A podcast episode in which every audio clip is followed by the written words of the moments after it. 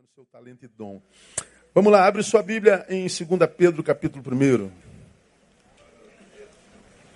Começar uma série de, de estudos hoje com os irmãos, aqui na nossa igreja, cujo tema é fé fútil. E vamos pensar junto um pouquinho nesses próximos meses, nas noites de quarta-feira e você é convidado a estar conosco todos os dias. Eu começaria no domingo que vem a, a série é, Mestres aos Seus Próprios Olhos, no domingo de manhã, mas como domingo de manhã é o culto do autista, é, tivemos essa semana Dia Internacional do, do, do Autismo, a gente tem é, o trabalho com eles aqui, como fizemos no domingo passado o culto Down, a gente faz domingo que vem de manhã o culto do autismo, por isso eu estou transferindo o início da nossa série para o domingo dia 14. Então, domingo de manhã tem o culto do autismo, todo mundo vestido de azul. Se você puder vir de azul, venha. Vamos ter a participação das famílias e dos, dos irmãos que têm autismo com os quais a gente trabalha. À noite de domingo a gente tem a celebração da ceia e você também está convidado a estar com a gente. Eu vou estar nos dois cultos, permitindo o Senhor. Bom, vamos lá. Ah, vamos ler segunda epístola de Pedro. Ah, capítulo 1, painel, é, versículo 1. Eu mandei errado, não é? É 2 Pedro 1. Desculpa, eu falei 2 Pedro 2, mas é 1.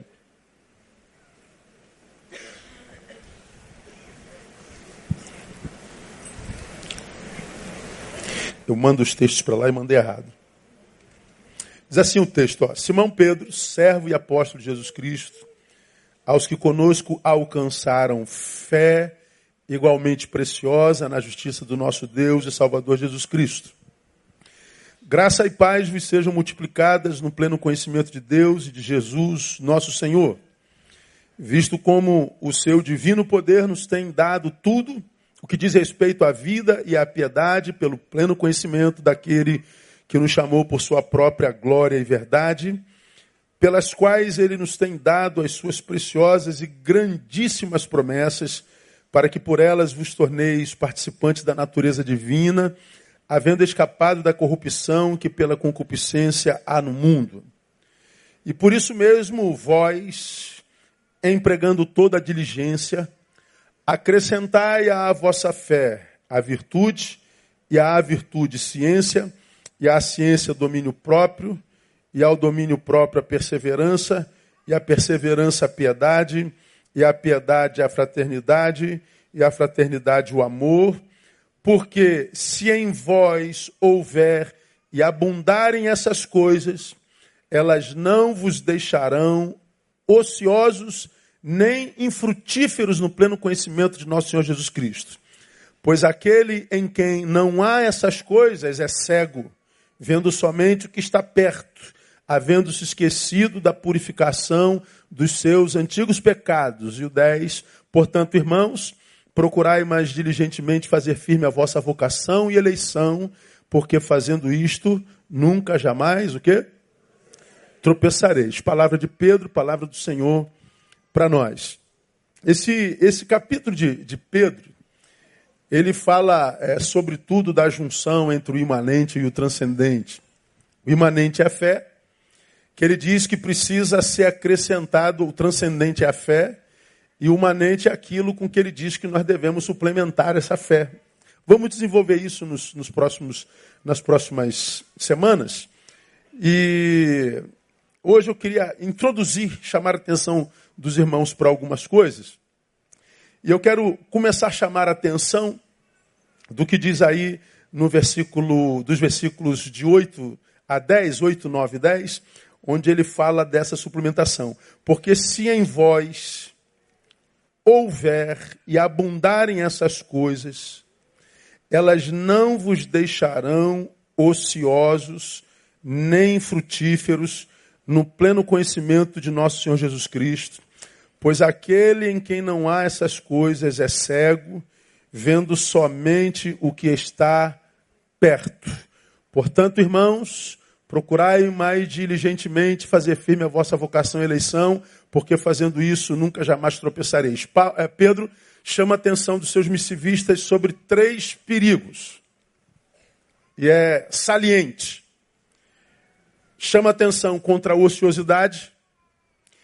Elas não vos deixarão ociosos, nem infrutíferos. Então ele chama atenção contra a ociosidade, contra a infrutividade e contra os tropeços. Está lá no, no finalzinho do versículo 10.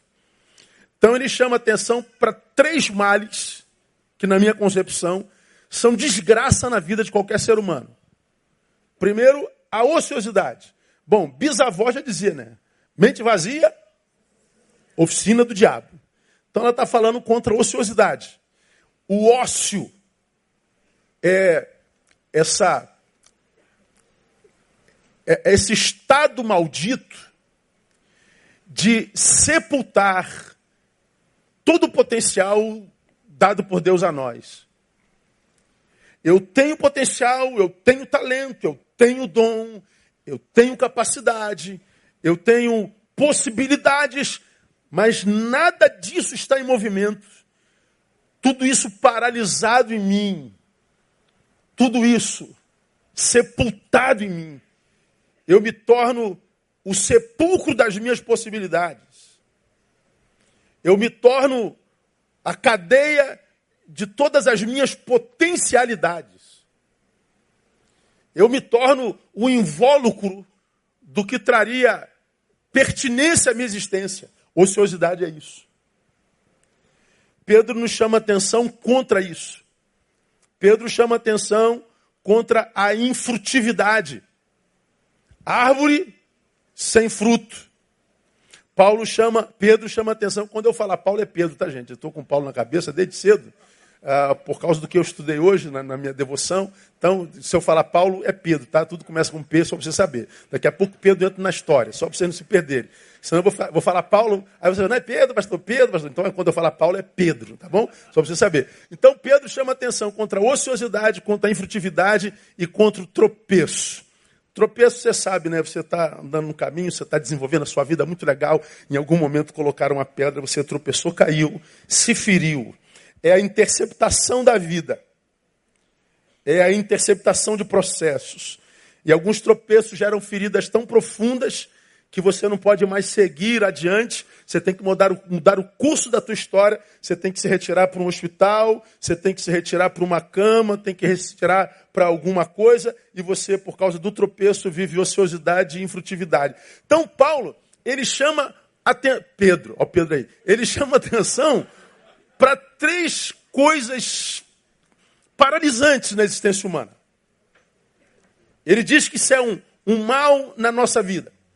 E como ele chama atenção para essas três coisas, ele diz primeiro que são essas coisas que ele salienta aqui, no texto, eu vou mostrar para vocês. As coisas que ele salienta são as coisas que em nós nos levam a vencer a ociosidade, a infrutividade e o tropeço. Que coisas são essas que ele diz que nos fazem vencer esses três males? Bora, ele está aí, ó, no versículo, no versículo 8, dizendo: Porque se em vós houver e abundarem essas coisas. Que coisas são essas? São as coisas que estão aí a partir do versículo 5. Por isso mesmo, vós, empregando toda a diligência, acrescentai à vossa fé o que? Leia comigo. Virtude. E a virtude? Ciência. E a ciência? Domínio próprio. E ao domínio próprio? Perseverança. E a perseverança? Piedade. E a piedade? Fraternidade. E a fraternidade? O amor. Pedro está dizendo: se vocês acrescentarem essas coisas à vossa fé, essas coisas, não é a fé, vão livrar vocês desses três males. Bom, eu gosto dessa colocação de Pedro, porque eu e você conhecemos muita gente de fé, que tem fé, que está com a vida paralisada pela ociosidade, é inútil. virou o sepulcro das suas próprias possibilidades, desistiram, ficaram pelo caminho.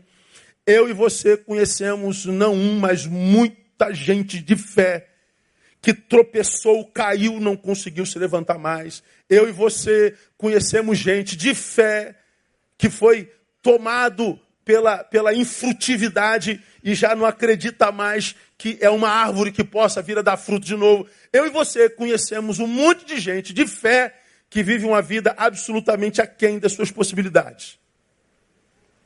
Por que, pastor? Se a pessoa tem fé e está com a vida paralisada? Porque o que me livra disso que paralisa a vida são as coisas que eu acrescento à fé.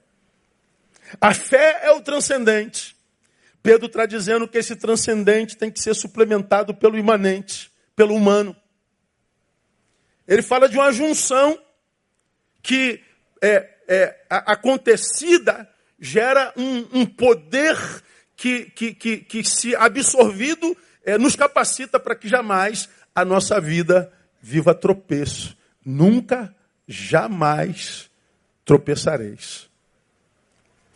Eu não sei se hoje existe, mas na minha época meu pai era, meu pai era daquele faz tudo, sabia de tudo um pouquinho, então tudo que quebrava em casa ele consertava, ele entendia de eletricidade, entendia de mecânica, entendia de tudo tal. Ele usava uma cola naquela época, você que trabalha com isso deve saber, chamada araldite. Ainda existe araldite? Existe? Araldite eram duas bisnaguinhas de cola, não é? Uma cinza e uma branca. Se você usasse só a cinza, mas é Durepox? É Araldite outra coisa. Não, é Durepox, perdão, obrigado. Vocês estão ligados. A Durepox são duas bisnaguinhas de cola, não é isso? Cinza e branca. Se usa só a cinza, não funciona. Se usa só a branca, não funciona. E se mistura as duas, ninguém consegue tirar mais. Dá uma liga que ninguém consegue mais soltar, só, só na máquina. Um sozinho não se sustenta. Mas se une os dois, é como é como concreto. Bota o cimento sozinho, não vai. Bota areia sozinho, não vai. Agora mistura areia e o cimento, vira pedra.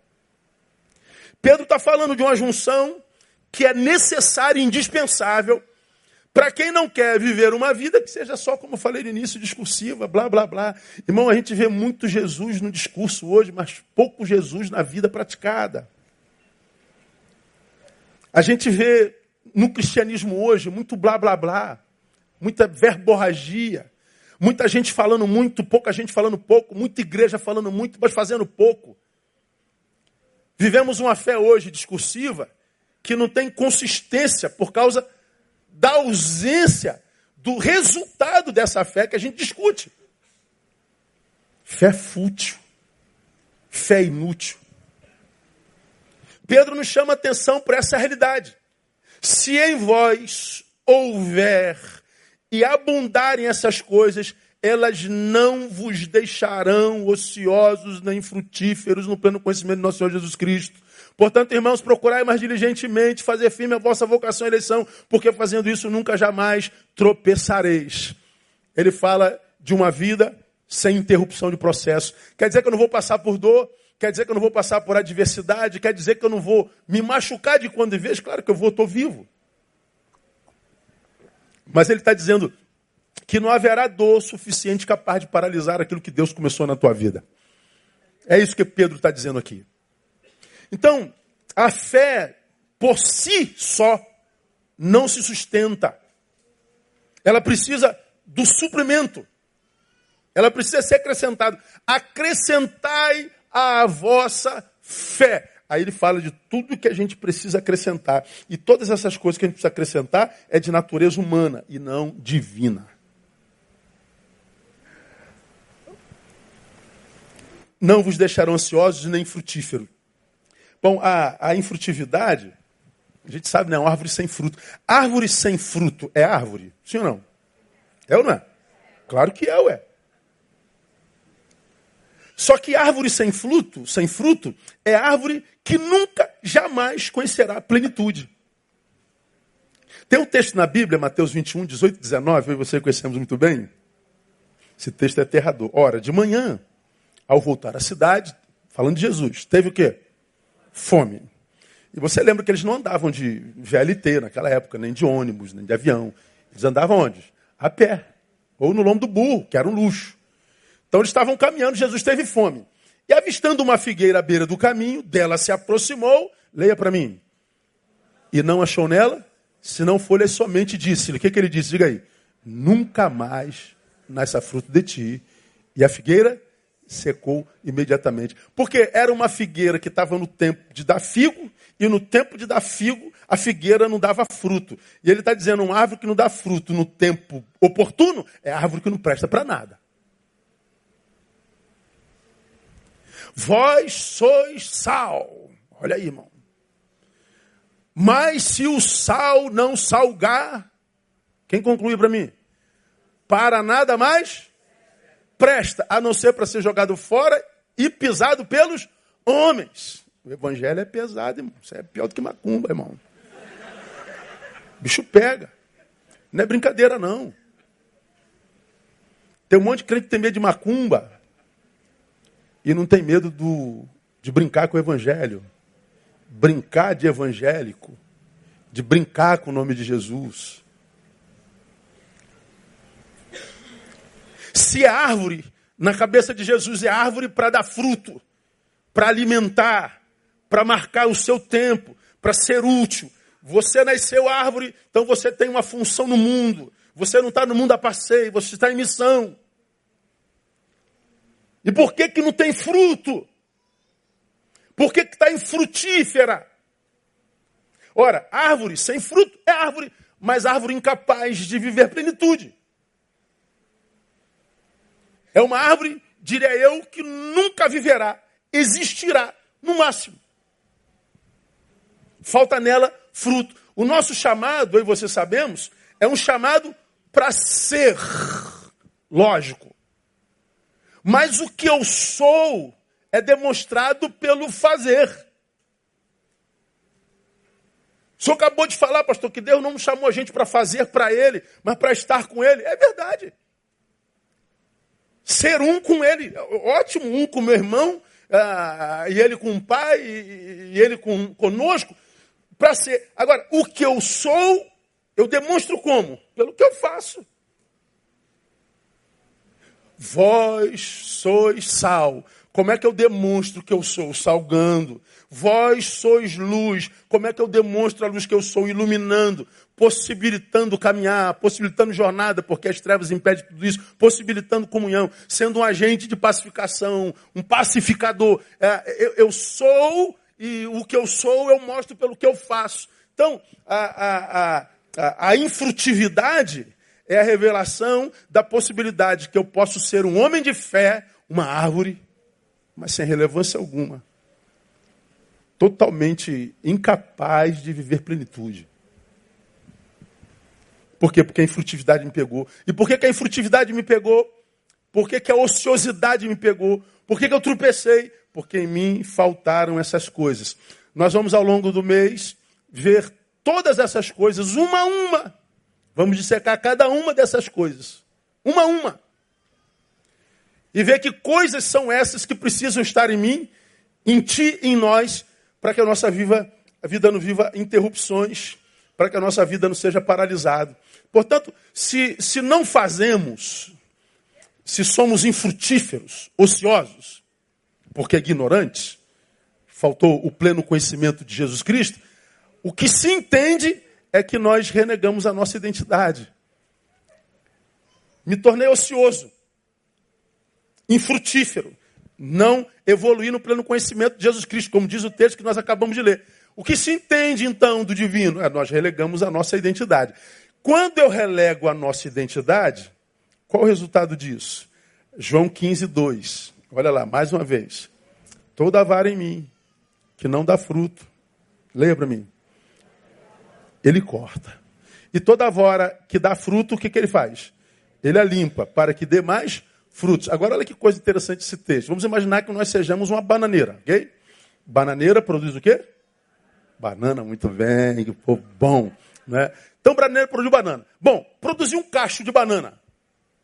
Para que, como bananeira, eu produza outro cacho, o que, que o dono da bananeira tem que fazer com a bananeira? tem que cortá-la.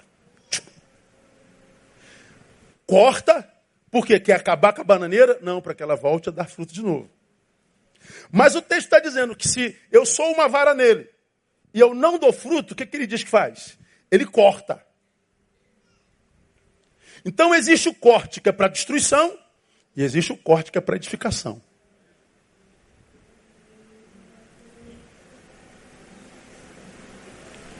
Eu acredito que todo corte deva doer.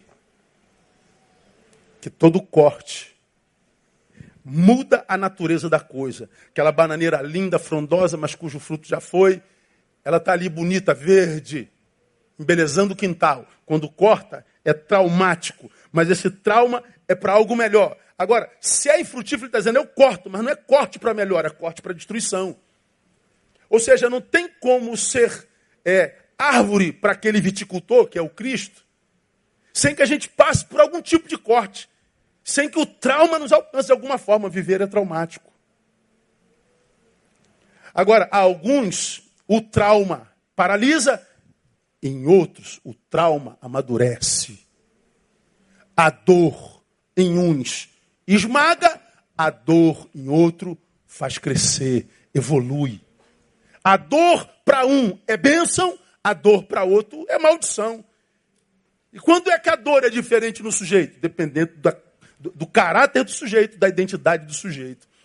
Então, quando Pedro escreve essa missiva, ele está nos alertando aos seus missivistas para que nós não sejamos interceptados, para que a gente não tenha que, que, viver uma ação do divino, ou seja, do nosso Deus, que seja traumática, mas que não produza crescimento.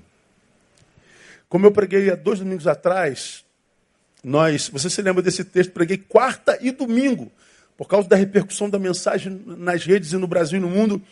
Aquele texto de Pedro, que diz: é melhor sofrerdes fazendo bem, se essa é a vontade de Deus, do que fazendo o mal. E eu falei: quem faz o bem, sofre, quem faz o mal, sofre. Então ele está dizendo: já que viver é administrar dores, que você administre as suas dores fazendo bem. Então eu falei, viver é administrar dores. Ora, se viver é administrar dores, que, que Pedro está dizendo? Administra a tua dor se auto-administrando para o bem. Já que viver é sofrer trauma, sofrer trauma o tempo inteiro, que esses traumas encontrem em você alguém que no trauma cresça. Isso é administração de vida. Evangelho. Se em vós houverem e abundarem essas coisas, elas nunca vos deixarão ociosos, infrutíferos e nem é, é, é, nunca tropeçareis. Você vai viver até morrer.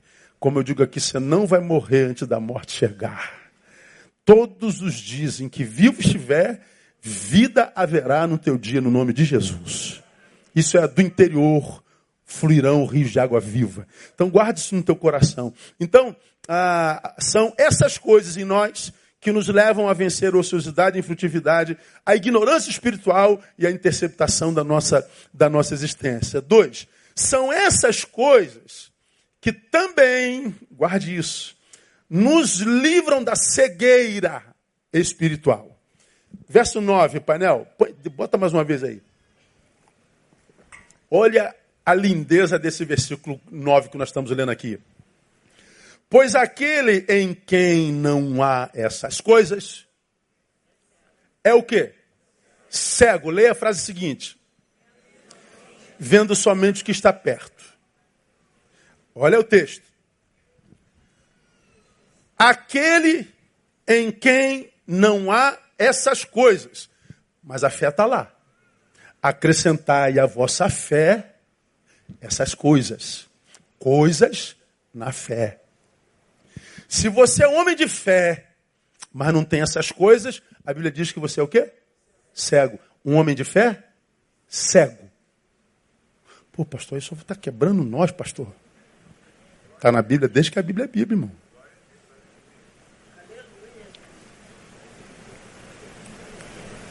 Um homem de fé cego. Vendo somente o que está perto. Então vamos lá. É um cego vendo. Pode isso, Paulo? Pode isso, Arnaldo? Cego vendo. Cego vendo o que, tá, o que é isso? É visão que não discerne. É visão pela metade. Eu já preguei sobre isso aqui. Ele vê, mas não consegue discernimento para entender o que vê nunca. Ele só capta imagens, mas ele não discerne a imagem captada. Quero um exemplo disso. Uh, Marcos 8, 22 a 26. Você vai se lembrar disso. Então chegaram a Betsaida. Trouxeram-lhe um cego e rogaram-lhe que o tocasse. Jesus, pois, tomou o cego pela mão e o levou para fora da aldeia, cuspindo-lhe nos olhos, impondo-lhe as mãos, perguntou-lhe: Vês alguma coisa? O que, que o cego respondeu? E levantando ele os olhos, disse: Estou vendo. O que, que você está vendo, meu filho? Os homens.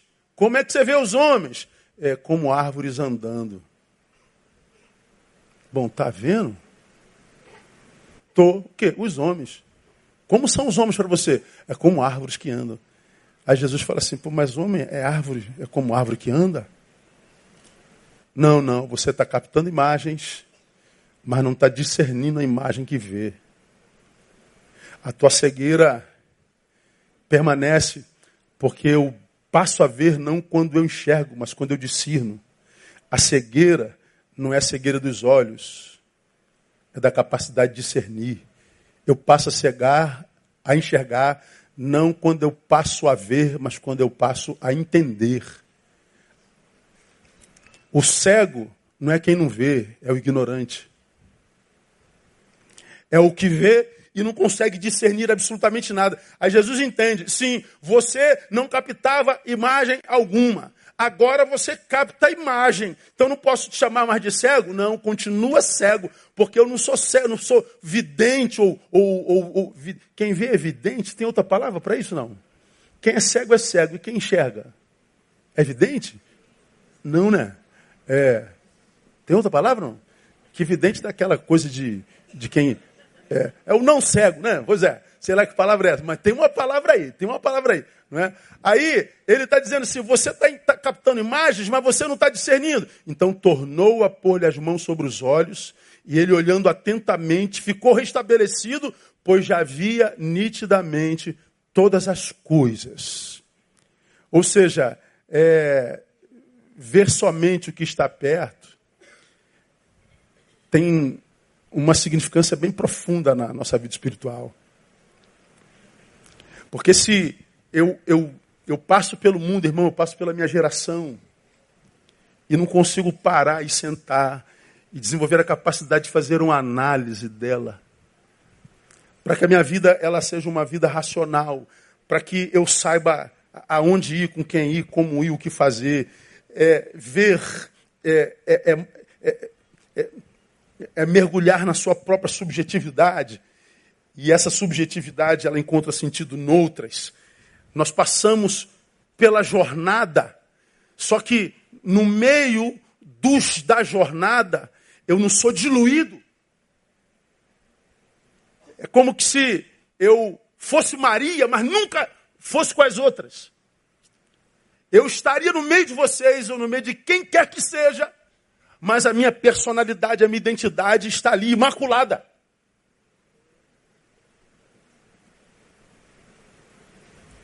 Por que, que a, minha, a minha personalidade, a minha imagem continua imaculada? Porque eu estou ciente do meu tempo. Eu estou vendo o que acontece e discerno. Eu sei o terreno no qual estou pisando. Eu não vivo com a cabeça do outro. Eu não analiso com a cabeça do outro. Eu não julgo com os olhos do outro. Eu tenho o que Jung chamaria de individuação. E você já me falar sobre isso aqui. Essa capacidade de caminhar com, com, com, com tantos eus sem perder o si mesmo no meio da massa. Essa capacidade de, de passar pela vida sem, sem ser contaminado pela vida de tal forma, de, de modo a chegar do lado de lá sem saber mais quem é.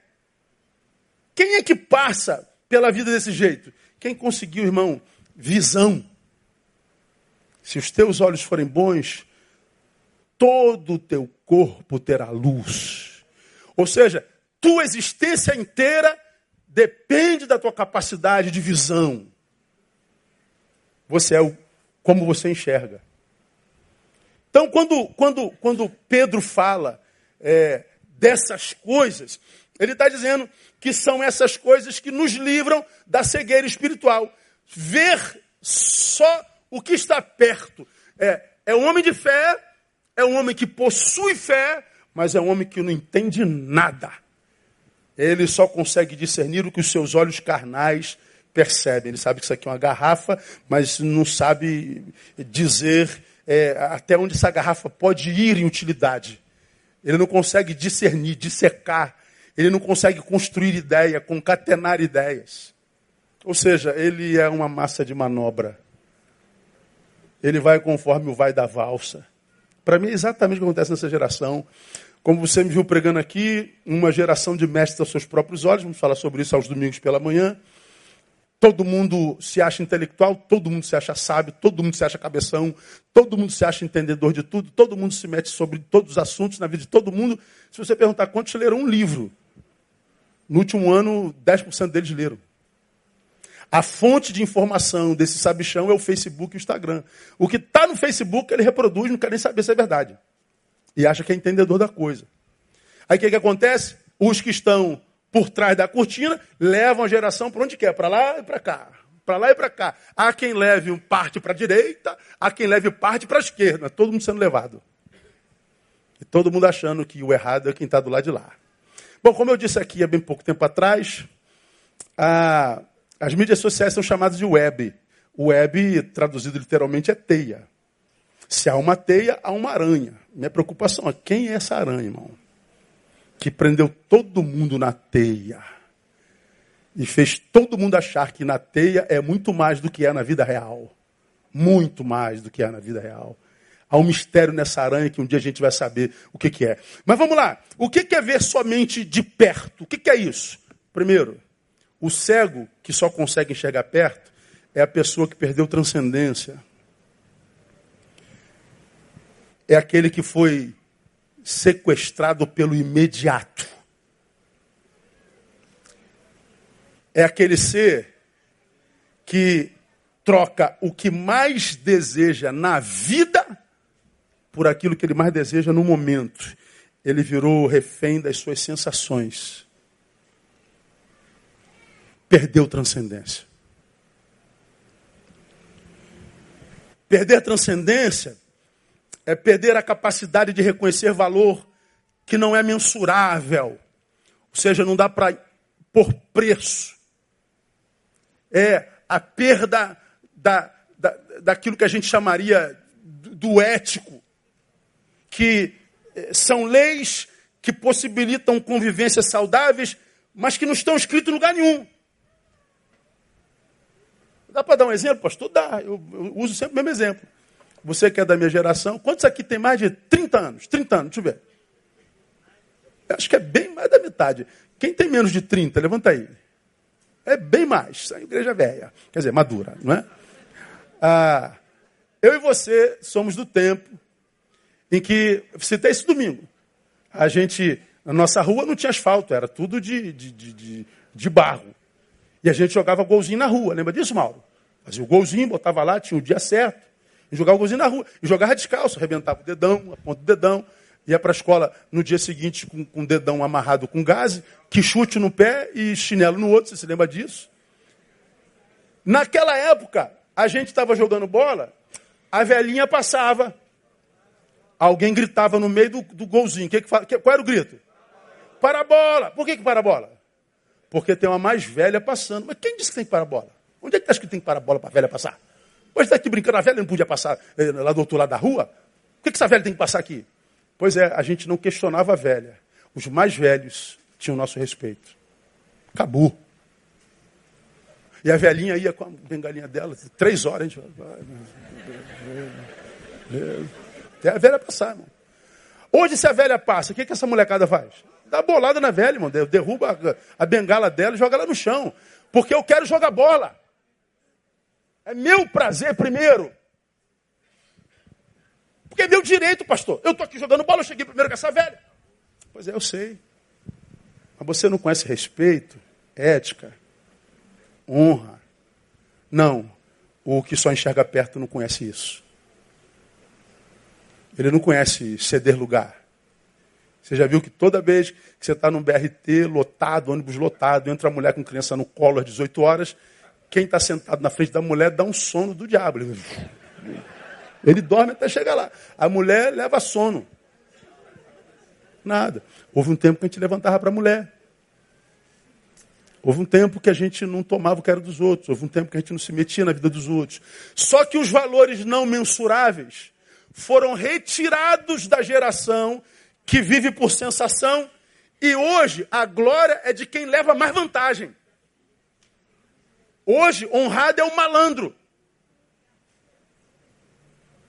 Só que o malandro continua malandro porque ele recebe aplauso dessa geração, mas ele não sabe que ele vai colher isso lá no futuro. Que a vida devolve tudo que a gente semeia e joga nela. É o bumerangue da existência.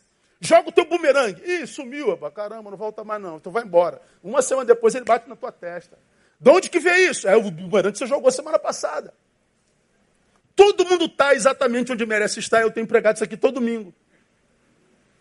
Por vida é muito injusta, pastor. Faça uma análise crua, isenta da tua história e veja se não cabe lugar para você exatamente onde você está. E se está no lugar que não foi construído por você, você não fica nesse lugar muito tempo. Está de passagem por aí. É lugar de crescimento. Então, perda da transcendência é perder a capacidade de reconhecer valores não mensuráveis. Uma, uma frase muito comum naquele tempo era: o teu direito termina quando? Quando começa o meu. O meu direito termina quando começa o teu. Então, quando eu entrei no teu campo, eu parava, isso aqui eu não tenho mais direito. Hoje não, a gente vive nessa globalização de estar tá todo mundo se metendo em tudo porque nós vivemos na teia. Os limites de respeito, de honra, de espaço, acabaram. Porque a gente só pensa no agora. É, é, é, perda da transcendência é ser refém dos olhos.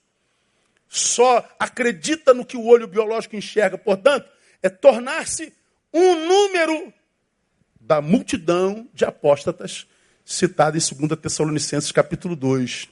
Bota aí, painel, capítulo 2 de 2 Tessalonicenses. Ora, quanto à vinda de nosso Senhor Jesus Cristo e à nossa reunião com Ele, rogamos-vos, irmãos, olha lá, que não vos movais facilmente do vosso modo de pensar, nem vos perturbeis, quer por espírito, quer por palavra, quer por epístola, como enviado de nós, como se o dia do Senhor estivesse perto. Continua. Ninguém de modo algum vos engane, porque isto não sucederá, a vinda do Senhor, sem que venha primeiro o que? Leia para mim a apostasia e seja revelado o homem do pecado, filho da perdição. Então ele está dizendo: olha, ah, haverá um tempo em que vão tentar remover de você a tua fé, vão tentar remover a tua transcendência, seja por espírito, por epístola, por palavra, por rede, por qualquer coisa. Eles vão querer transformar em você, então, somente um pedaço de carne que anda. Vão tentar arrancar a sua transcendência. Não permita.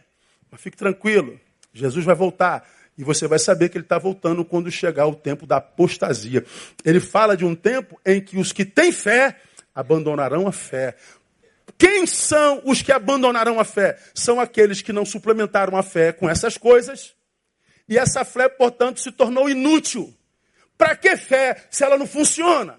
Não serve para nada. Então ele entra na multidão de apóstatas. Quando o filho do homem vier, porventura, encontrará fé na terra. A pergunta tem uma resposta implícita, muito pouca. Porque a grande maioria vai se transformar num pedaço de carne que anda. Vai fazer parte daquela que eu chamo de geração genitocêntrica. Só sente prazer na genitália.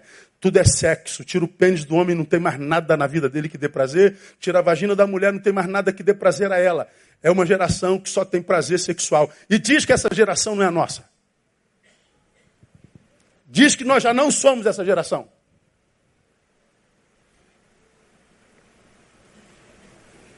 Apostasia. Então, quando, pastor, quando o senhor vê tanta gente abandonando a igreja, o senhor não se assusta? De jeito nenhum, me assustaria se ninguém abandonasse a igreja. Falei, senhor, tu falaste que até apostasia, ninguém se apostata? Então, quando foi, é, fulano foi embora. Hum, é, está acontecendo, hein? Tenho cuidado da minha vida para que não aconteça comigo. Porque a Bíblia é real. Para que serve uma fé se essa fé não produz nada? Ela é fútil, ela é inútil, não serve para nada. Então, o Deus no qual eu criei, ele não existe. E se existe, dizem os ateus, ele é inalcançável, ou seja, sou agnóstico. É o nosso tempo, exatamente o nosso tempo, é incrível. E o que é pior para mim, irmão, é que os que se tornam vítimas dessa apostasia acham que passam por um momento de evolução intelecto humano. Eu fui vítima dessa apostasia, me tiraram a transcendência, e eu ainda acho que eu estou passando por um momento de evolução intelecto humano. Ou seja, é uma geração que perde a fé e acha que cresceu. Abandonou a igreja e a comunhão e acha que evoluiu. O cara diz, estou arrebentando a boca do balão, mané. Agora estou estudando história. E não dá para crer na, na, Bíblia não, irmão. Falei, pois é, parabéns. Virou cabeção, hein, brother? Legal. É como alguém me disse aqui. Pô, pastor, eu estou estudando história, não dá mais não. Falei, engraçado, tem um monte de historiador numa igreja, crente para burro. O problema não é a história, no sujeito que estuda a história. O problema não está na filosofia, mas no sujeito que foi estudar filosofia. Então o problema é você, filho. O problema é você. Bom, se isso é uma realidade, o que, que eu aprendo com isso? Eu preciso respeitar o nosso inimigo, irmão. O diabo é brilhante, cara. Vamos falar a verdade, irmão. O bicho não presta, mas que o bicho é brilhante é. Ele te derruba e ainda faz te sentir cair, é, feliz. É como já preguei aqui. Eu sou PQD. Quantos PQD? Diga, jab! Brincadeira. Quando, quando o mestre Salto diz a porta, irmão, e diz, tchá, tu pula. Puf, puf, abriu. Todo ser humano tinha que pular de paraquedas um dia na vida. Que é inesquecível. É ou não é, PQD? Pois é, Brasil. A, a sensação é de, é de poder, de liberdade, de glória. Quando você desce lá de cima, irmão, tu está aqui olhando para a ponta do teu pé e o mundo inteiro aos teus pés. Você vê o mundo pequenininho e você é Deus. A sensação de que você tomou posse do universo. É, é a melhor sensação do mundo. Mas ainda assim, o PQD está em processo de queda. O futuro dele é o chão. O diabo faz a mesma coisa. Ele te derruba e você tem essa sensação de liberdade. Você cai e está feliz. Tem que respeitar o bicho, não tem, irmão? Tem que respeitar. O texto diz: que aquele que não dá fruto, ele corta, e o que dá fruto, ele corta para dar mais fruto. Ou seja, o evangelho gera trauma e dor, e o diabo faz você se sentir feliz. E como é que eu sei, pastor? É essas coisas na minha fé. Não é só fé. O problema é que tem um monte de gente que tem fé que acha que já tem essas coisas. Não tem essas coisas mas porque acha que tem essas coisas, acha que não tem mais nada a aprender. A soberba o toma. Apostata e permanece na igreja. Porque há quem apostata e vai embora, e há quem apostata e permanece. Infrutífero. Bom, não tem jeito. Como você tem aprendido, a única forma da gente é, analisar a nossa vida, examine-se, pois, o homem a si mesmo, não é comparando a nossa vida com outro. Cara, deixa eu comparar minha vida aqui com o Sandinho para ver se eu estou melhor ou pior do que ele. Não interessa se eu estou melhor ou pior do que o Sandinho. Deixa eu ver se eu estou melhor ou pior do que o Paulinho. Não interessa. A história dele é uma, minha outra. A dele é uma, e minha outra. Para saber de mim, eu tenho que me comparar comigo mesmo. Você já aprendeu isso aqui? Pega o Neil de hoje e compara com o Neil de cinco anos atrás. Vê se você está evoluindo ou involuindo. Vê se você está melhorando ou piorando. Pega o que você é hoje e compara com o que você foi há dois anos atrás. Veja se você é melhor pai, melhor mãe, se está mais perto de Deus, se é mais útil ao Senhor, se está em comunhão com a sua igreja, ou se você é um rebelde, se você é, é um hipócrita, se você é, é sei lá o quê, pô. A gente se analisa comparando a gente com o que a gente foi ontem. E a gente sabe se a gente está indo ou vindo, se a gente está crescendo ou decrescendo. Como nós não somos dados a reflexão, a meditação, porque nós estamos nessa agenda doida, movimento, ajuntamento, sensação espiritual, caindo, gozando a vida, achando que está evoluindo. Quando a gente chega no fundo do poço, é que a gente diz: Deus, onde é que tu estavas que tu não interceptastes a minha queda? Eu estive em todo o tempo do teu lado, filho. Mas você teve preguiça de suplementar a tua fé. A fé só não basta. Pergunta. Não, antes disso. Deixa eu mostrar a imagem que eu já mostrei para vocês aqui alguns domingos. Não vai dar para eu acabar essa introdução. Isso é só a introdução, irmão. A gente vai ficar aqui uns quatro meses. Hum. Vamos até julho, mais ou menos. Isso aqui eu mostrei para vocês no sermão passado. A Lifeway fez uma, uma, pesquisa com os universitários cristãos que entram na universidade e o resultado do que acontece na vida deles já no final do primeiro ano, no segundo período, portanto. 40% deles, no final do primeiro ano, estão com a mente secularizada. Ou seja, uma mente evangelizada é aquela que foi de tal forma influenciada pelo evangelho que ela passa a viver segundo os princípios e valores do Evangelho. Uma mente secularizada é uma mente que foi de tal forma influenciada pelos valores deste século, desse tempo, que ele passa a viver segundo os valores desse século, desse tempo, ou seja, é a mente desevangelizada. 40% de cada 10, 4, 40% vaza. 10% abandonam a fé, ou seja, desacreditam mesmo de tudo. De tudo.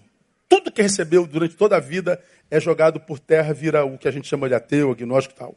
20% é aquela fé infrutífera. Eles saem da igreja. Não acreditam em Deus, Jesus, tal, mas não é para ele no momento, tal, não sei o quê, papapá. 30% permanece firme. Ou seja, de cada 10 universitários hoje que entram no, no, na, na, na universidade, 7 perdem a fé logo no primeiro ano. Três permanecem. Minoria. Mas por que isso tudo, pastor? Falta de suplemento. Faltam essas coisas. Esses que saem da igreja são os que estão fora da igreja, jogando pedra na igreja, dizendo como a igreja tem que ser, como o pastor tem que ser, como os líderes têm que ser. São os que criam sites de fuxico gospel, é, de fofoca gospel, e são os apontadores de podres alheios. Eles acreditam que se eu apontar o teu erro, eu estou cumprindo minha missão. Não, apontar o erro dos outros não te faz mais santo, te faz um, um crente fofoqueiro. Não te faz mais santo. Só que hoje o ministério de acusadores é muito maior do que de restauradores. Apontar o teu erro é fácil, difícil é te estender a mão e te ajudar a vencê-lo. Então a pergunta é: essa apostasia, 70%, se dá porque o evangelho é incipiente, se dá porque o evangelho é raso, se dá só porque o evangelho é ultrapassado, não. Talvez também, mas não só porque o evangelho é incipiente, raso, ultrapassado. Se dá porque a alma humana se liquefez. Alma líquida, como diria o Bauman. É uma fé sem suporte. É uma transcendência sem humanência. Não tem liga, não dá liga espiritual. Tudo que você joga de precioso no peito do sujeito vai para o chão. A alma dele não tem teia suficiente para aprender o que é não mensurável, o espiritual, o transcendente, o ético, o valor, o evangelho. A alma se liquefez.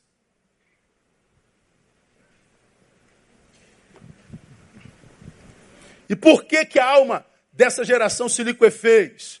Porque a fé vivida era desprovida de virtude, de ciência, de domínio próprio, de perseverança, de piedade, de fraternidade, de amor. Ou seja, a fé que não chegou nas entranhas do ser.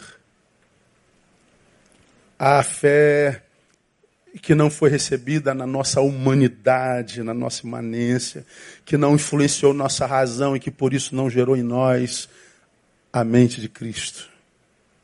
Para a gente caminhar para o final.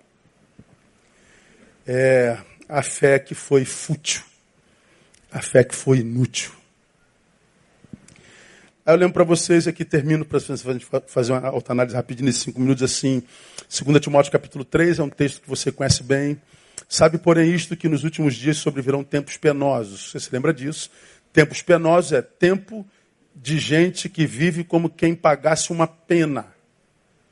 Você estaria livre, menos para viver a liberdade plenamente. Ou seja, a sua liberdade não geraria em você a sensação de liberdade plena. Você sempre sentiria falta de algo. Você viria preso pelo medo. Você viria preso pelas enfermidades da alma e do corpo. Você viria preso sobre, sobre, sobre celas sem correntes, é, celas de, de portas abertas, como quem paga uma pena. Se eu estou livre, porque eu não consigo usufruir da minha liberdade plenamente? Porque os tempos últimos seriam penosos. E por que, que os tempos seriam penosos? Por causa do homem que habitaria o tempo do fim. E ele faz uma biografia, pois os homens serão amantes de si mesmos. Você já me viu pregar sobre isso aqui? Filautóis. Não é amor próprio. É tanto amor em mim que não cabe amor por ti em mim. Há tanto eu em mim que tu não cabe. Ou seja, é um egoísmo crônico, patológico que faz de você, para mim, um produto utilizável descartável, é o que a gente vive hoje. Então, por causa do homem do tempo do fim, a vida seria como seria, como quem paga uma pena, demais, amante de si mesmo, gananciosos, presunçosos, soberbos, blasfemos, desobedientes a seus pais, ingratos, ímpios, sem afeição natural, implacáveis, caluniadores, continentes cruéis, inimigos do bem, traidores, atrevidos, orgulhosos, mais amigos dos deleites do que amigos de Deus, tendo aparência de piedade, mas negando-lhe o poder, afasta-te desse, porque deste número é, é, são os que se introduzem pelas casas, levam cativas mulheres nessas carregadas de pecados, ah, levadas de várias consciências, sempre aprendendo, nunca podendo chegar ao conhecimento da verdade, ou seja, vai ensinar, ensinar, ensinar, ensinar, ensinar, ensinar, ensinar, nunca chega ao pleno conhecimento da verdade. Por quê? Porque a alma se liquefez, joga saber, vai para o chão, nada para lá. Sempre aprendendo, nunca. Assim como Janes e Jambres resistiram a Moisés, assim também eles resistem à verdade, sendo homens corruptos no entendimento, réprobos quanto à fé. Não irão, porém, avante, porque a todos será manifesto insensatez, como também o foi daqueles. Então veja, é, lá atrás a Bíblia já dizia, ó, no final vai ser assim. E diz que não é assim hoje. Aqui vai um exercício, com ele a gente acaba. Principalmente para você que se afastou da igreja e acha que evoluiu. Você que é, apostatou e acha que está vivendo um processo de evolução intelecto humano. Você que acha que não precisa mais de ninguém, de líder, de pastor, de, com, de comunhão, de exercitar dom. Você que agora é o, o, o, o Deus de si mesmo. Então vai uma evolução para você responder para si mesmo. Agora, é, tenta ser honesto uma vez na vida consigo, só essa vez, depois você volta para a face da vida. Mas só essa vez, tenta ser honesto e responda para você, cada um respondendo para si. Você que se acha isso tudo aí. Quanto tempo você passa de fato estudando a palavra durante o dia? Quanto tempo você individualmente passa com a palavra? Esqueça desculpas. Só responda. Quanto tempo passa com a palavra para você se achar esse crente todo aí? Segunda pergunta. Quanto tempo de oração você gasta por dia? Aquele tempo a sós com Deus? O secreto do quarto? Você que acha que evoluiu, você que acha que abandonou a igreja, cresceu, que apostatou, melhorou, não precisa de mais nada, agora você é o, é o, é o, é o, o, o mestre de si mesmo. Quanto tempo de fato você passa em oração? Terceira pergunta, são cinco. Quantos na sua casa, na sua família, salientaram a tua evolução como cristão? Quantos tua mãe, teu pai falaram assim: pô, meu filho, depois que você deixou a igreja, rapaz, você melhorou muito. Olha, marido, como você melhorou, esposa, como eu vejo Deus na sua vida. Quem na tua casa, ou seja, quem conhece teu podre, quem sabe o que você é, que sabe de você sem máscara, quantos atestaram a tua evolução espiritual? Porque se em casa, quem te conhece, ninguém atestou a tua evolução, o que você vende na rua é máscara, é farsa. A tua família diz da tua fé o quê? Quarta pergunta: quanto tempo da tua carreira espiritual você foi submisso a uma liderança local? Aprendeu a obedecer na vida? De onde você achou que você tem competência para liderar? Nunca foi bom liderado, mas acha que pode ser um excelente líder. Um monte de gente que por onde passou causou problema. Sempre teve problema com quem estava sobre. Sempre, o tempo inteiro. Você foi membro ativo de um corpo ou sempre foi um membro esquartejado do corpo de Cristo? Agora, para terminar, e talvez a mais pesada. Nas tuas análises sobre os outros, há mais críticas ou elogios? Você é alguém que mais elogia ou mais critica?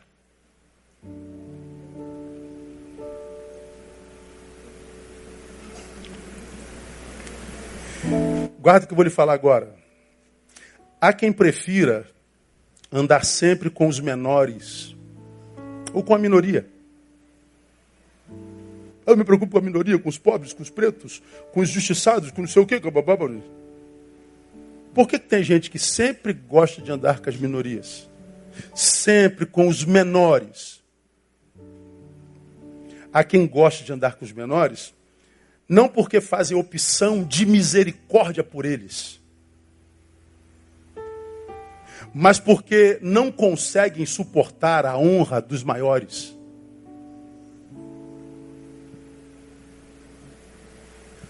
Sua opção pelos menores não é humildade, é soberba escondida atrás da humildade. Eu estou com os menores, porque entre eles eu sou maior. E por que, que eu tenho problema com autoridade? Porque diante dela eu sou menor. Então eu me escondo aqui na minoria, porque aqui eu massageio meu ego e fujo da minha incapacidade de submissão. Dá para entender não?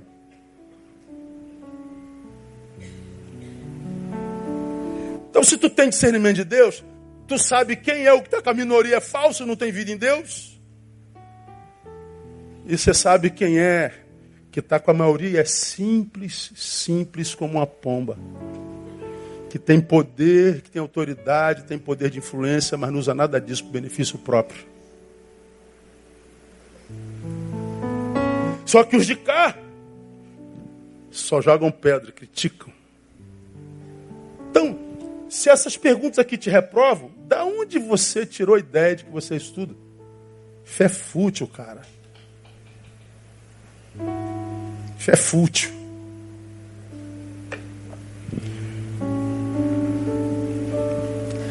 Se você se vê honestamente reprovado nessas questões, questões, provavelmente você fracassou ou fracassará na fé.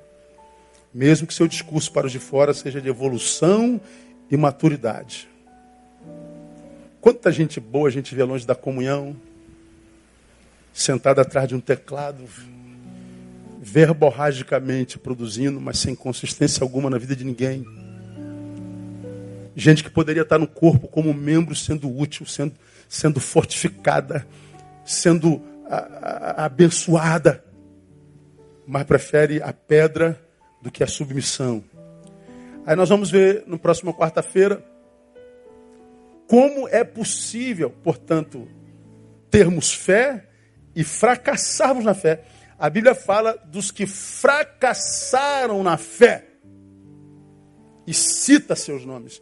E nós vamos falar sobre o fracasso da fé. Por ora, é só, e que cada um de nós receba essa palavra, irmão, não como quem acusa, mas como quem quer descortinar, irmão, a, a palavra e clarificá-la da forma mais clara possível, para que cada um de nós seja julgado pela palavra que ouve. Porque se em vós não houverem essas coisas, depois nós vamos falar sobre cada uma dessas coisas, vamos saber exatamente ali na raiz da palavra o que é virtude, o que é fraternidade, o que é amor, o que é ciência. E você vai ver que se essas coisas estiverem na fé, ele está dizendo, filho, o mundo está desabando do teu do redor. Mas você será como o monte de Sião, que não se abala, conclua permanece para sempre. Aplauda Ele, que Ele nos abençoe, nos dê graça de vivermos isso na prática, porque a gente só tem uma vidinha para viver, irmão. E como a maioria de nós passou de 30, daqui a pouquinho a gente tem mais passado que futuro. Eu falei isso domingo. Esse ano eu faço 5.3. A Bíblia diz que regula entre 70 e 80. Eu falei, Jesus, eu tenho 20 anos de vida útil no máximo. Eu tenho uma adolescência pela frente. E uma adolescência velha. Passa rápido. Eu vou perder tempo com idiotices. Eu vou perder tempo com gente que nem sabe que eu existo. Me amargurando com crítica de gente que nunca sentou contigo dois minutos. Você está louco, cara. Você está louco. Quem vive assim não tem amor próprio. Não é possível. Não é possível. Se você cuidar da sua vida, você vai ver que tem muito trabalho pela frente. Só da sua vida. Cuide só da sua vida, você vai ver que dá um trabalho, irmão. Fala a verdade, irmão. Agora você ainda arruma tempo para cuidar da vida do outro. Aí tem um monte de trabalho na tua vida por fazer. Aí chega uma hora que é tanto trabalho que já não dá mais para juntar tudo e consertar. Aí tu tem 20 erros, Chegou aos 30, continua errado. Chega aos 40, metade da vida, de 40 é decadência, a gente vai crescendo até os 40 e depois vai decaindo. Vai caindo tudo, irmão. Tem coisa que cai nem sobe mais, assim, já era, não tem mais jeito.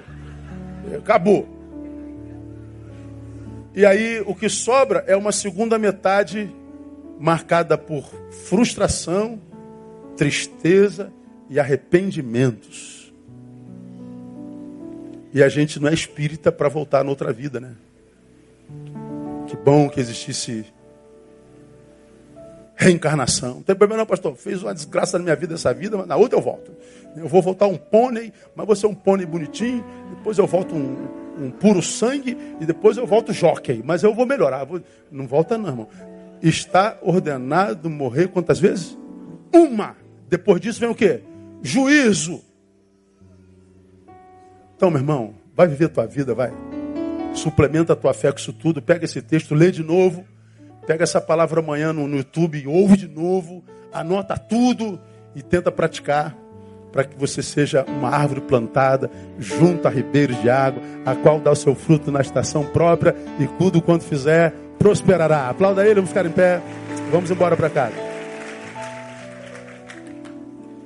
Oh, aleluia. Pai, muito obrigado.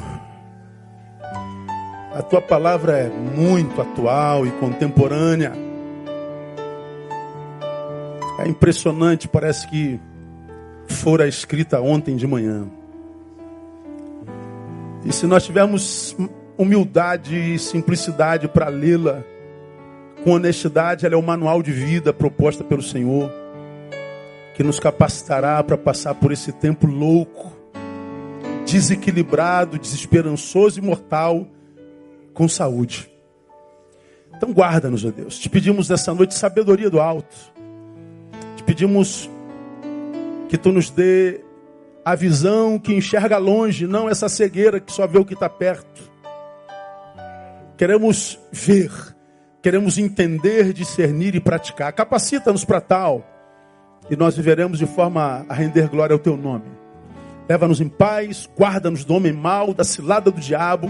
Que todos os que daqui saírem cheguem em casa sãos e salvos. E concede-nos um restante de semana abençoado na tua presença. Pedimos-te no nome do Cristo, nosso Senhor que reina. Amém e aleluia. Deus abençoe você até domingo, permitindo, Pai. Não se acenda um abraço no teu irmão.